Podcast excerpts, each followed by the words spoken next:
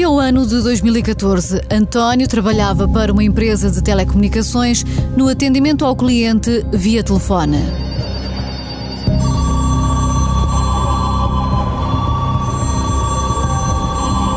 Muitas das chamadas eram só realmente para ativar uma promoção, dados adicionais, mas teríamos sempre que utilizar vários programas para aceder às informações do cliente. Tinha sido avisado que estava proibido de divulgar as aplicações que serviam de base ao trabalho. Mas nas redes sociais, num desabafo com os restantes colegas sobre os desafios do atendimento ao cliente, António ironizou, brincou e divulgou o nome das ferramentas usadas. Estávamos a desabafar sobre realmente em conversa nas redes sociais, com descuido meu, mencionei num comentário jocoso que se uma aplicação não funcionasse, passavas para a outra, e se a outra não desse, passavas para a outra, e se a outra não desse, falavas com não sei quantos, um colega nosso mais velho, e se isso não desse, estavas portanto, omitindo aqui o palavrão. No comentário mencionava apenas o nome das aplicações, sem qualquer descrição do uso que lhe era dado. Foi o suficiente para ser convidado a sair. Sentiu-se vigiado? Havia alguém a olhar por cima do meu ombro, não é? Acho que espionagem é um termo um bocadinho forte, mas saber que há um sistema que filtra, esmiuça tudo o que estamos a dizer nas redes sociais é, é um bocadinho problemático.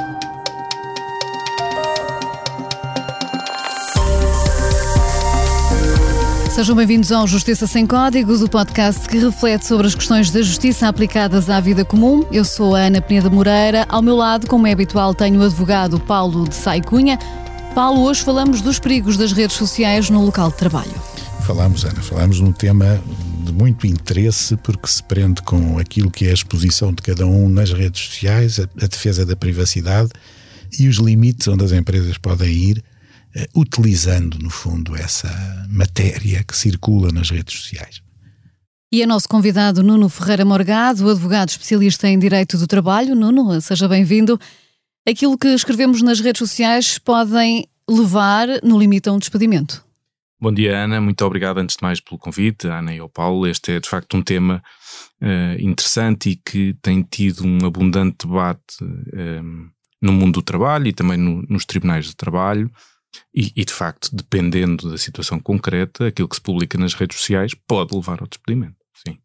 Este caso que acabamos eh, de ouvir, eh, em que eh, há uma empresa que, logo à partida, na contratação de um trabalhador, cria limites. São os casos mais comuns de violação de deveres, tendo como base as redes sociais? Pois, eu acho que, que realmente neste caso em particular uh, uh, há uma dificuldade de percepção do trabalhador relativamente àquilo que eram os deveres a que se vinculou quando celebrou o contrato de trabalho, é? portanto se ele assumiu um dever de confidencialidade, ele teria que honrar essa confidencialidade. Depois há uma outra questão que se pode levantar que é quanto ao meio da divulgação uh, das informações confidenciais que ele utilizou. Se podiam ou não haver um acesso por, via do, por banda do empregador quanto a isso. Mas numa rede social, todos nós sabemos que a expectativa de privacidade é praticamente nula. Neste caso, o trabalhador divulga o nome de aplicações que lhe tinha sido pedido ou ordenado que não divulgasse, mas até o faz num contexto irónico, portanto, não, não divulga eh, o, eh, eh, aquilo para, para o qual as aplicações estão a ser usadas. Portanto, há aqui uma ironização num queixume entre hum, colegas uh, usando o nome destas aplicações. Isso é, é suficiente para trazer problemas uh, com, com a empresa? Neste caso, o trabalhador aceitou uh, sair, mas se, o, se a situação fosse ao limite, haveria aqui dificuldades da empresa em provar este despedimento? Pois, vamos lá ver, eu, eu, diria que há uma inequívoca violação de deveres assumida pelo trabalhador e isso é uma, claramente uma infração disciplinar. Pois se ela é proporcional ou não, ou seja, se a sanção de despedimento seria ou não adequada no caso concreto, isso teria que ser aferido com conhecimento mais lato dos factos. Eu diria que é uma violação grave, consciente e voluntária uh, uh, e, portanto, eu diria que dependia um bocadinho do, do grau de dano dos interesses da empresa Uh, nesse caso, mas, mas admito perfeitamente que, que fosse uma situação uh, em que o despedimento podia ser justificado. Uhum. Paulo Saicunha, vamos falar aqui numa outra dimensão. As redes sociais hoje em dia servem para tudo uh, e, como diria em bom português, e um par de botas. Uh, há muitos desabafos nas redes sociais, muitas tomadas de posições e isto chama-se também direito de expressão que está previsto na, na, na Constituição Portuguesa. Portanto, se um trabalhador está limitado a dizer aquilo que pensa, nomeadamente sobre o local de trabalho, não há também aqui uma restrição deste direito fundamental? Bom, há, mas isso tem que ser contrabalançado com o exercício da liberdade de expressão. Porque, tendencialmente, as redes sociais podem multiplicar aquilo que há uns 15 ou 20 anos era uma conversa restrita num círculo restrito de pessoas que tinham uma difusão restrita, e hoje o recurso a uma rede social é virtualmente incontrolável. Se um trabalhador de uma grande empresa, uma empresa prestadora de serviços em massa, imagine uma EDP, por exemplo, uma TAP. Hum? Temos um caso concreto na TAP. Temos. Eh, aliás, temos um caso que até nem é das redes sociais, é de imagens. Eh, aliás, publicada nas redes sociais, tem razão. Bom, e qual é o problema deste tipo de manifestações da liberdade de expressão? É que um, elas são virtualmente incontroláveis. A própria pessoa que manifesta a sua opinião e a coloca numa rede social acaba por lhe perder o controle. E o que é que temos como contraponto disto? É que os danos reputacionais da entidade que é visada, por exemplo, por uma crítica, podem ser enormes. Lembra-se do caso da expulsão de um passageiro de um voo, salvo erro, da Ryanair, creio eu da Ryanair ou da United, não me lembro bem do que foi, que teve um impacto monumental, inclusivamente no valor de capitalização da empresa, porque teve uma difusão planetária, não é? Portanto, essas coisas têm que ser medidas e pesadas numa escala que não é aquela que existia há anos atrás. E esse dano reputacional das empresas é algo que pode servir para responsabilizar um trabalhador em tribunal, não? Sim, eu, eu diria que, eh, como eu disse na, introdução, este tema tem sido progressivamente mais discutido, porque à medida que que, que, as pessoas vão uh, alargando a sua utilização nas redes sociais, estes problemas vão se colocando com, com maior frequência. E de facto, num primeiro momento, a jurisprudência dos tribunais olhava para isto de uma maneira uh, como, uh, enfim, a publicação numa rede social, enfim, era uma coisa até equivalente ou equiparada a uma missiva pessoal e nessa medida não podia extravasar esse âmbito e não podia ser utilizada disciplinarmente. E aquilo que temos a partir de mais ou menos 2014 em diante é uma, uma inversão completa desta tendência, ou seja, há uma melhor compreensão de que as redes sociais são, permitem uma divulgação muito ampla de uma mensagem e, portanto, se um trabalhador utiliza uma rede social através de um post, por exemplo, e em que ou divulga informações confidenciais ou critica a empresa para além, seja de uma forma falsa ou para além daquilo que é o limite aceitável, e aqui eh, ainda há margem para discutir, eh, eh, pode estar sujeito a uma medida disciplinar que inclusive pode acabar no despedimento. Nós temos vários casos na jurisprudência de uma pessoa que, por exemplo, há um, um, um, um trabalhador que coloca, ainda para mais era representante sindical, e coloca numa rede social que o patrão era um aldrabão e que não tinha pago e que tinha prometido pagar e não pagou, etc. E utilizando essa publicação, a, a, empresa lançou um processo disciplinar e despediu esse trabalhador, que impugnou e o tribunal considerou haver justa causa neste caso. Porquê? Não estava em causa o direito à liberdade de expressão. Ou seja, a pessoa podia ter tido uma opinião e, inclusive, podia ter dito que eh, eh, ser mais factual, como um bom jornalista eh, poderia ser. Ser factual e dizer eu não fui pago, foi-me dito que me iam pagar e não me pagaram. Isto não é não extravasa aos limites do, de um dever, eh, do, do, direito à liberdade de expressão. Agora, se eu digo, uh, uh, utilizo tom, um tom, por exemplo, insultuoso para a empresa, um aldrabão, um mentiroso, uh, aí claramente podemos estar a ultrapassar limites e as medidas sancionatórias podem ir até ao despedimento. Eu vou usar aqui o caso da TAP para uh, o debatermos em duas dimensões. A primeira, para perguntar até onde é que pode ir uma empresa vasculhar as redes sociais de um trabalhador e para contextualizar, enfim, quem eventualmente possa já não se recordar deste caso, dois diretores de recursos humanos uh, da TAP foram apanhados num vídeo uh, que dizem jocoso, onde diziam estar em Espanha para contratar um diretor para a operação de carga no país, isto numa altura em que a companhia aérea se encontrava em processo de reestruturação eh, com a rescisão de contratos e uma ameaça de despedimento eh, coletivo. Portanto, este vídeo foi considerado de mau tom, numa altura que era delicada para a empresa, mas alegam estes eh, dois diretores que era um vídeo que estava num grupo privado. Uhum. E isso leva-me então a perguntar: é certo que de alguma forma não há portas fechadas na, na internet, e isso já todos sabemos, só a inocência é que nos poderá levar a acreditar o contrário, mas até onde é que pode uma empresa ir um, para abrir baús que nós uh, delimitámos a, a, um grupo de amigos, à família e que de repente extravasaram? Pois, mas, mas quer dizer, uh, em primeiro lugar, um, um grupo de, de amigos no Facebook nós sabemos que o conceito de amigo do Facebook muitas vezes são amigos impessoais, não é? Não são propriamente amigos, são contactos, ligações. Uh, uh, e portanto, nós quando passamos uma mensagem numa rede social para um grupo que conta com um, um número elevado de pessoas, como era o caso uh, neste, neste caso a que nos estamos a referir em particular, não temos nenhuma expectativa de que essa, essas pessoas não possam mostrar a terceiros, que isso não possam, até não possam uh, repostar esse vídeo numa rede mais aberta. Portanto, nós não podemos, eu, eu não, não vejo nisso que haja aí um, uma, uma equivalência a, por exemplo, eu mandar um e-mail a outra pessoa e, e dizer umas quantas coisas nesse e-mail. Uh, uh, isso está muito para lá de da minha. De igual forma, essa pessoa pode também pegar nesse e-mail e torná-lo público. Sim e não. Pode, mas há uma limitação legal que é essa pessoa não pode dar um uso à carta que não estaria uh, inserido naquilo que são as expectativas normais de quem envia.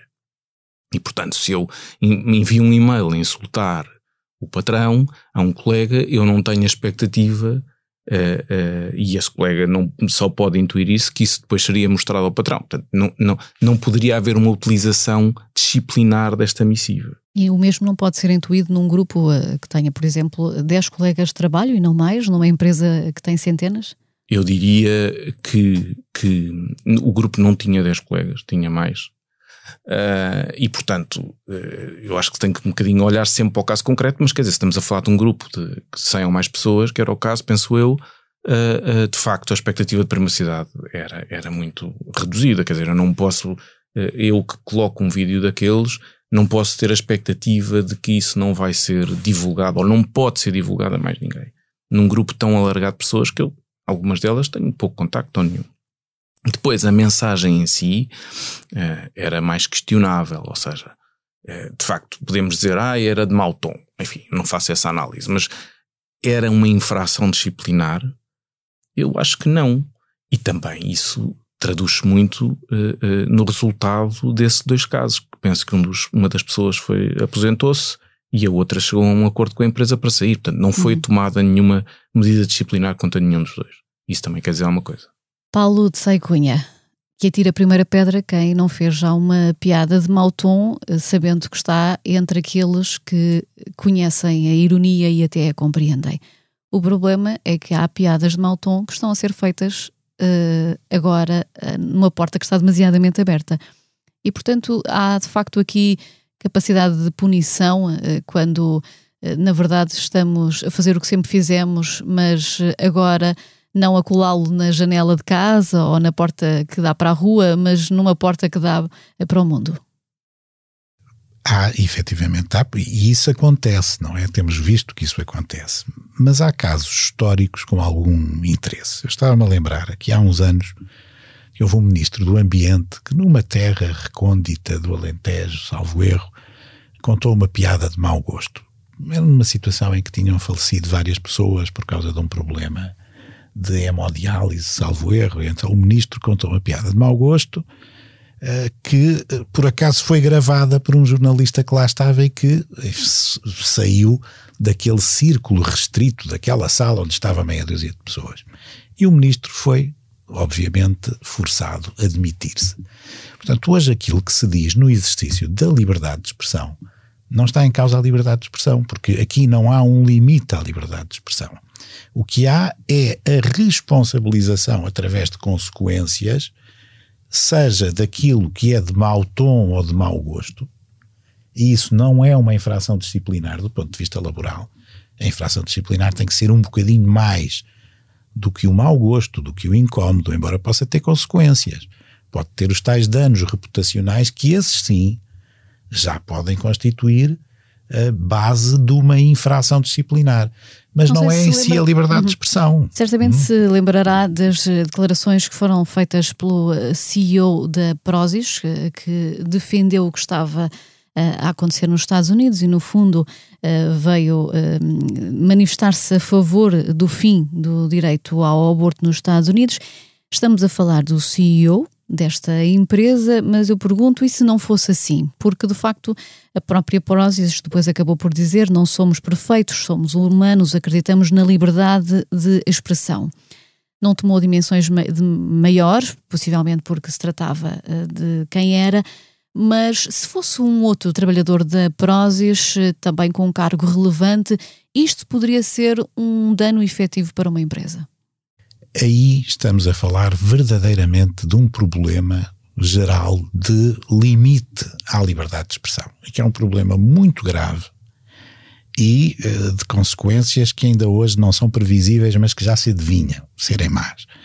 Porque estamos a falar, se quiser eu para ser simpático, diria do império do politicamente correto. Hoje há domínios de opinião que tendem a ser uh, prevalecentes e exclusivos e é isso que leva àquilo que se chama o cancelamento das pessoas. Hoje, que por mais respeitável que seja, quem se atreva a dizer qualquer coisa que vai contra uma corrente de opinião dominante, corre o risco de ser excluído. Esse é mais o caso que estamos a falar. E aí, de facto, há um problema sério de liberdade de expressão. Porque as pessoas autolimitam aquilo que dizem porque sabem que estão sujeitos a uma consequência que pode ser a ostracização social, a ostracização de determinados meios. E aí, atenção, que há outra tendência preocupante, que é determinadas empresas, um bocadinho na onda, na corrente, não é, desta tendência, uh, consagram códigos de ética que impõem comportamentos aos seus trabalhadores dentro da empresa e fora da empresa, fora do horário de trabalho uma espécie de bandeira, quer dizer, cada um é um representante da organização e, portanto, tudo o que uhum. faz uhum. na sua vida privada pode ter consequências. Isso é muito grave, isso é complicado. Nuno, isso acontece, por exemplo, com a GNR. Aliás, o Estatuto da Guarda Nacional Republicana diz que eh, qualquer militar deve abster-se de tudo o que possa ser incompatível com o decoro militar ou que afeta o respeito pessoal e a dignidade funcional perante a Guarda e a sociedade. E uh, esta, uh, esta questão aqui do Estatuto e este exemplo que o Paulo Saicunha estava a dar faz-me lembrar, por exemplo, uh, de um militar que teve um processo disciplinar aberto porque fazia filmes pornográficos. Ora, isto do decoro e o que afeta ao respeito é algo muito pessoal e depende muito da visão que temos perante o mundo, ou não? É, hum, sem dúvida. Mas, mas eu, eu acho que nós aqui temos que, que distinguir os casos de pessoas que ocupam funções públicas, de autoridade pública, como é um polícia, de outros casos. Eu acho que nesse caso, na por mais, há um estatuto que é aprovado, uh, uh, enfim, através de um diploma legal, uh, existem deveres de, de conduta privada que, no fundo, são estabelecidos considerando que aquela pessoa tem poderes públicos uh, de autoridade pública uh, e, portanto, tem que ter uma conduta exemplar diante dos demais cidadãos para, para, enfim, não atuar de determinada forma. Pode-se discutir isto no plano de, de, se isto é uma restrição admissível às liberdades ou não. A verdade é que ela existe e tem sido aplicada abundantemente nesses casos. Mas eu voltava até o, um bocadinho ao caso do CEO uh, uh, e se ele fosse um trabalhador. Acontece em muitas empresas privadas e cada vez mais, aliás, porque as empresas hoje em dia são, são, não, são, não têm só uma atividade. Elas têm que ser sustentáveis e têm que ser responsáveis socialmente e têm que ter um certo tipo de governance e um certo tipo de conduta e ter um certo tipo de valores. E, e isto é um movimento global, não é um movimento que assistimos em Portugal. Aliás, nem começou em Portugal. Portugal já está nesse, nesse, nessa, nesse contexto ou nessa onda e têm muito a tendência para aprovar políticas de ética, códigos de ética que vão para além daquilo que é a, a conduta, a, o relacionamento profissional, portanto, aplicam-se à conduta privada. a, a, a liberdade de uma pessoa é autorrestringível. Portanto, eu, eu, ser humano, eu, trabalhador, admito ser contratado por aquela empresa, aceito aquele conjunto de regras, estou-me a autorrestringir na minha liberdade. E nesse sentido, se eu aceito essa autorrestrição, eu tenho que cumprir essas regras. Portanto, se eu me comporto de uma maneira numa, na minha vida privada que vai além daquilo que são os valores da empresa, a empresa pode legitimamente dizer o senhor obrigou-se a este código de ética e este código de conduta e, portanto, tem que o cumprir. Claro que nós estamos sempre aqui a falar de, enfim, isto se calhar é um bocado jurídico, direitos de personalidade, em que eu me posso restringir, mas depois também me posso libertar a todo o tempo. Portanto, se a pessoa quer ter um conjunto de declarações nesse sentido, o que tem que dizer à empresa é: olha, eu não quero eh, estar mais vinculado a essa obrigação, portanto, eu vou me pronunciar sobre isto. A liberdade de expressão admite opiniões iníquas e espúrias. Ou seja, opiniões em que são polémicas, em que a pessoa defende o aborto ou, ou defende ser contra o aborto Uh, uh, e isso é uma opinião que é contra a opinião do mainstream da sociedade. Essa pessoa deve ser permitida isso. Agora, o que nós, uh, se essa pessoa se auto-restringiu a não emitir um certo tipo de opiniões ou a não se comportar de uma determinada maneira, então isso tem uma tradução profissional e a pessoa pode ser responsabilizada por isso também. E, portanto, as empresas podem criar códigos de ética que balizam o comportamento dos trabalhadores, mesmo, eh, enfim, empresas comuns, fora de instituições, eh, como dizia há pouco, como a GNR e outras, onde isso de alguma forma já é aceito. Eh, portanto, pode haver aqui códigos de ética que hum, nos balizem, nomeadamente na vida pessoal e naquilo que expressamos através, por exemplo, das redes sociais pode e, e, uh, e, acontece muitas vezes, sobretudo em empresas multinacionais uh, que são mais estruturadas, mais organizadas e, portanto, estão mais avançadas nesse conjunto de valores que querem expressar enquanto organização e que querem que os seus trabalhadores sejam uma bandeira também. Uh, e quem é que fiscaliza essas regras? E, e, sempre numa lógica de autovinculação. Uh, repare, eu não acredito que haja uma polícia eh, da empresa que vigia essas regras. Agora, quando eh, isto é mais até numa lógica preventiva, não se pretende que as pessoas tenham um certo nível de conduta, ou pretende-se que as pessoas tenham cuidado. Se acontecer alguma coisa, como essas declarações que, que por acaso são do CEO, mas fossem do empregado, como é que seria? Se acontecer alguma coisa, algum evento que desalinhado com essas regras, há um mecanismo para a empresa reagir contra aquela pessoa. O que me parece fundamental para também que haja a sanção, digamos assim, é que haja a dita autorrestrição, ou seja, que seja evidente que o trabalhador aceitou aquele conjunto de regras e se autovinculou a elas. Paulo, não concorda? Não, aqui não concordo e eu tenho uma visão muito conservadora destas matérias e, portanto, acho que há níveis diferentes. O exemplo que a Ana deu dos militares ou dos juízes um, assenta em quê? Assenta num estatuto constitucional de determinadas categorias de pessoas que de facto estão ligadas ao exercício da autoridade pública e que têm um conjunto de direitos e deveres que os obriga, por exemplo, a não terem filiação partidária. Há um dias militar, uma juíza dizia-me que se sentia constrangida a ter Tinder. Com bom, base uh, naquilo que achava que era. Ou a não ter. A, a, portanto, a ter. A eh, ter. não, eh, sentia que não poderia entrar numa rede social como o Tinder, hum. porque isso de alguma forma violava aquilo que era uh, o dever de algum recolhimento perante a sociedade. Viola, mas repare, deixe-me sentar, e, e eu entendo que sim, que viola.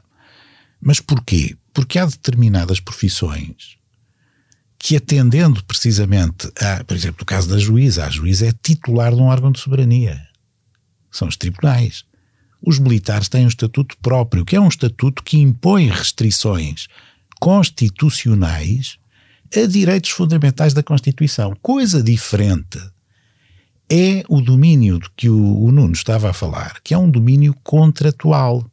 E aí o que se pode discutir é qual é a legitimidade de uma empresa privada impor a um seu trabalhador determinadas restrições que estão no domínio quer da sua esfera privada, quer da sua liberdade de expressão, que são restrições que o acompanham em toda a sua vida e que condicionam a sua conduta, porque aí o problema que se pode pôr é da validade dessas cláusulas contratuais, que ainda que sejam aceites, temos que saber se elas são conformes à ordem pública portuguesa. Vou lançar aqui um desafio. Estamos perante dois advogados ligados a grandes sociedades de advogados.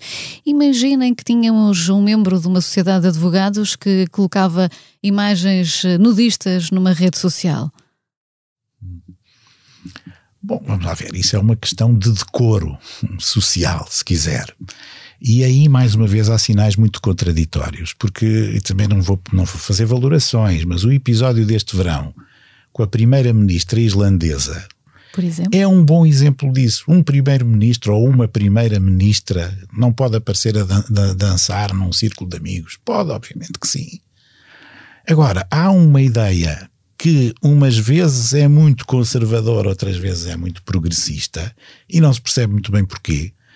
Porque hoje as sociedades e, no fundo, a, a, as ideias dominantes da sociedade têm tensões contraditórias e, por exemplo, aquilo foi visto como uma atitude absolutamente normal. O caso do CEO da Prozis que referiu foi verberado, toda a gente criticou.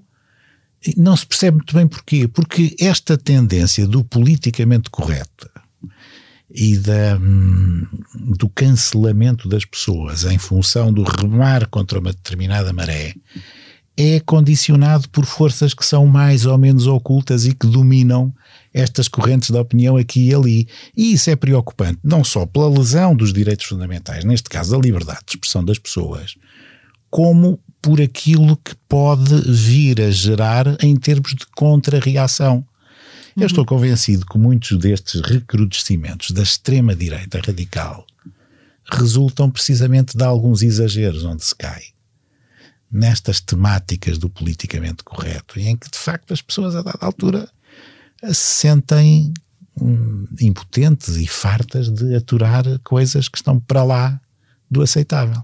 Nuno, não sei se isto pode ser entendido como uma dica, mas uh, quem se quiser expressar livremente nas redes sociais é diferente ter uma rede social privada, eu, Ana Peneda Moreira, ter uma rede social que está uh, destinada à minha vida privada, aos meus amigos, às minhas viagens e ter uma rede social diferente para Ana Peneda Moreira, jornalista, e com isso posso acautelar eventualmente uh, situações uh, que possam levar a constrangimentos laborais? É uma questão muito interessante. Eu diria que vai depender muito do, do, hum, do critério com que aceita os seus amigos na sua rede pessoal. Porque... Isto é tudo, tudo muito SES, é difícil. Sim, sim. Não, mas, mas repare, todas estas, eh, estas avaliações são sempre um bocadinho casuísticas. Quer dizer, nós tam, trabalhamos no plano dos princípios. No plano dos princípios, eu tenho a minha, o direito à liberdade de expressão, eu tenho o direito a, a manifestar uma opinião sobre o que eu quiser, eu tenho o direito de dizer o que eu quiser, e depois tenho os limites a esta liberdade. Mas aqui a minha pergunta, então vou tentar centralizá-la para uh, sermos mais práticos. É diferente se eu me manifestar nas redes sociais assumindo que eu estou a fazer fora do meu âmbito uh, profissional ou uh, se o fizer como Ana Peneda Moreira, jornalista. E, portanto, se separar essas águas, isso não me dá maior liberdade de expressão no que diz respeito à minha vida pessoal, às questões do decoro e outras que possam uh, ser uh, entendidas por parte da entidade patronal como uh, um dano reputacional? Pois, eu, eu, nós estamos aqui sempre a falar de não propriamente, violação, por exemplo, violação de informações, divulgar informações confidenciais ou expressar uma opinião em termos insultuosos para a empresa, mas sim expressar uma opinião global sobre qualquer assunto. Porque isso já percebemos que pode dar certo. complicações e despedimento, não é? Certo. Eu diria que, que eu, Ana Moreira, é livre de dizer o que, o que entender nas redes sociais sobre um tema fraturante na sociedade. Portanto, se a Ana Moreira quiser defender o Chega ou quiser ser contra o Chega, uh, uh, pode fazê-lo sem que isso, uh, de alguma maneira, represente uma violação de deveres perante o empregador. Isso pode afetar a sua credibilidade como jornalista, claro. porque passa a ser parcial. manifestou uma tendência, mas quer dizer, muitos, muitos jornais o fazem, até institucionalmente, é? mais nos Estados Unidos, não tanto cá, mas eu diria que divulgar numa rede social uma opinião por, por definição, não é um, um, algo que possa ser usado contra si uh, uh, no âmbito da relação profissional. Uma opinião sobre um tema não relacionado com a empresa, entende-se?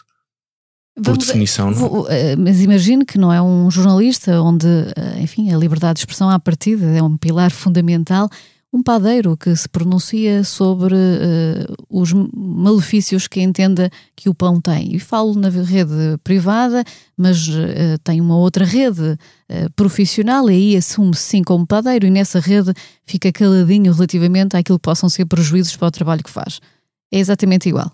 Eu diria que, que não há, mais uma vez, e essa tem sido a interpretação também dos tribunais, aquilo que eu publico numa rede social, eu não tenho grande expectativa de privacidade. Claro que se eu tiver um, uma rede social com dois amigos íntimos uh, ou, ou, com dois irmãos, e isso ainda assim se sabe, a minha expectativa não era essa. Uhum. Portanto, as, as circunstâncias do caso concreto são sempre fundamentais para aferir isto. Se eu tenho uma rede social com dois mil amigos, que é pessoal, mas eu entendo que posso aceitar duas mil pessoas e ainda assim expresso uma ideia sobre os malefícios do pão, então aí eu posso ter um problema. Mas, Ana, mesmo assim, se me permite, eu acho que há aí uma, umas esferas que devem ser traçadas com rigor. É evidente que se o funcionário, por exemplo, de uma empresa petrolífera, diz o pior possível sobre as consequências do recurso àqueles combustíveis eh, fósseis que sabemos que são nocivos para o ambiente, se o faz em privado, isto tem uma determinada dimensão. Se o faz numa rede social e isso se torna público, aquilo que está em causa não é tanto a opinião livremente expressa do empregado. O que está em causa é a difusão pública de alguém que está ligado a uma empresa trabalha neste setor e que afirma qualquer coisa que é completamente contrário aos interesses da empresa. E, portanto, separar as águas em termos de redes sociais também uh, não acautela isso? Não acautela precisamente uhum. por, por isto que o Bruno dizia. Qual é a expectativa de privacidade que há quando se recorre a uma rede social? É muitíssimo baixa. Porque, pela natureza das coisas, é difícil circunscrever aquela informação. É diferente de uma carta ou de uma conversa de amigos à mesa de café. São coisas diferentes. O problema, para mim, da liberdade de expressão não se coloca aí. Coloca-se em esferas que só indiretamente é que atingem o interesse da empresa. Como no Porque caso imagina, da Prozis, como acabámos de falar. No caso da petrolífera, imagino que há o tal código de ética que diz que temos que nos pronunciar no sentido de um desenvolvimento sustentável. E este empregado, em vez de vir dizer mal dos combustíveis fósseis e das coisas que eu dizer é isto, o desenvolvimento sustentável é uma treta e é uma arma de marketing das empresas que têm que pôr uh, mais aquela bandeirinha para venderem os seus produtos. Esta opinião é uma opinião sobre um tema que, direta ou indiretamente, não vai atingir o negócio da empresa e é uma opinião livremente expressa. E aí é que eu acho que a empresa não pode, através de códigos de ética, impor restrições ao comportamento dos seus colaboradores. Porque aí há um, uma violação clara da liberdade de expressão de cada um. Para terminarmos este podcast, vamos falar sobre navegar no local de trabalho, ir às uh, redes sociais, julgar nas redes sociais aquilo que no Brasil se chama cibervadiagem. É assim que os brasileiros já apelidaram esta questão. Se as redes registram horas das publicações, se denunciam que um trabalhador está, por exemplo, como eu dizia, a julgar enquanto está a trabalhar. Isso pode ser uma violação do dever de zelo? Eu acho que, há vários deveres que eventualmente aí poderão uh, estar em causa. Eh, desde logo o dever essencial de dar, dar trabalho à empresa para receber a respectiva contrapartida, que é o salário. Eh, a questão que se pode colocar aí é que tipo de controle é que a empresa pode fazer disto. Parece claro que as empresas podem ter regras sobre a utilização de uh, internet, ferramentas de redes sociais, etc. O que não parece possível, e isso tem sido essa tendência, quer da, da da Autoridade Nacional de Proteção de Dados, quer da, dos tribunais, é que se possa haver um controle direto, ou seja, uma ingerência, ver que sites é que a pessoa andou a ver, quais é que foram os conteúdos que viu. Uh, uh, o que pode haver é, uh, enfim, uma análise atomística, casuística, o tempo, os dados consumidos, etc. Portanto, uma análise mais indireta. Uh, Diga-me da sua experiência, as empresas andam a olhar e a uh, vigiar as redes sociais ou não? Eu diria que não, por definição não. As empresas estão muito mais focadas naquilo que é a sua atividade e no contexto difícil económico em que vivemos. Uh, agora, há trabalhadores e trabalhadores. Eu acho que há Mas tra... há essa tendência de há, avaliar há... o trabalhador pelas redes sociais? Há uma. Ten... Não, não diria isso. O que eu acho é que há uh, uh, um acompanhamento, isso é evidente, porque quer dizer, nós estamos na nossa vida, estamos com o telefone na mão, pegamos nas redes sociais, somos, temos uma ligação com o meu trabalhador, eu vejo as redes sociais, aparecem as publicações deles. Não acho que isso seja feito de forma sistemática. uh, mas acho que, que as pessoas estão atentas não é? e estão ligadas ao mundo.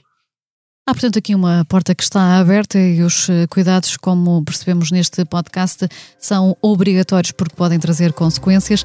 Nuno Ferreira Morgado, Paulo Saicunha, obrigada pela reflexão. Aos nossos ouvintes agradeço a atenção e deixo o convite para que partilhe críticas e sugestões comigo através do e-mail justiça sem códigos@sic.pt.